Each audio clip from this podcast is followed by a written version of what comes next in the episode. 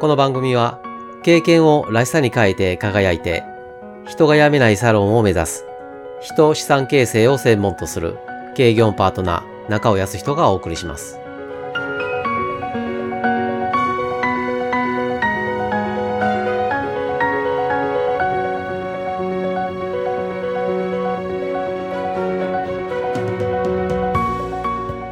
コミュニケーションの究極目的は安心感を提供することと前回お伝えしました。そしてそのためのステップとして2つお伝えしました。相手の会話を評価しない。相手の会話を盗まない。このことでドッジボールからキャッチボールのコミュニケーションに変えませんか？というお伝えをしました。今回は安心感を提供するコミュ力として先ほどもお伝えしました。相手の会話を評価しない。相手の会話を盗まないの2つの説明をします。誰でもできることですが誰もがしないことですのでぜひやってみてください。相手の会話を評価しない。コミュニケーションとは聞くことです。しかし多くの会話では相手の話を聞いていない状況が起こっています。正確にお伝えすると少なくとも話し手は聞いてもらっていないと感じているということです。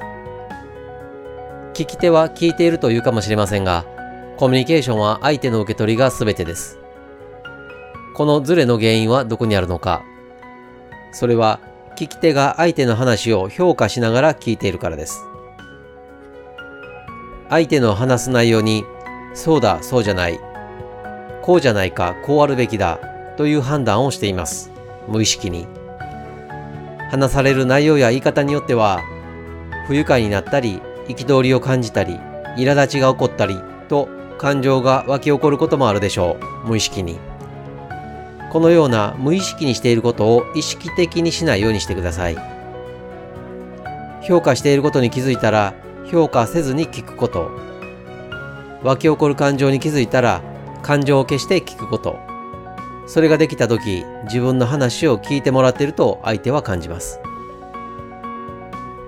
相手の会話を盗まない相手が話している内容を聞き手が横取りすることを会話を盗むと言います自分にも同じことがあったそれはこうでああで参考になると思ってのことと思いますが相手に質問されていないのに相手の話題を横取りして話すことは明らかに盗みです。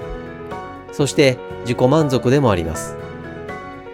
時に話すだけにとどまらず自慢話になると目も当てられません。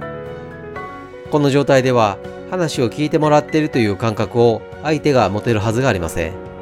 そればかりか、この会話に意味がないという不信感。この人と話してて大丈夫かという不安。ここにいたくないという不快感を感じることになります。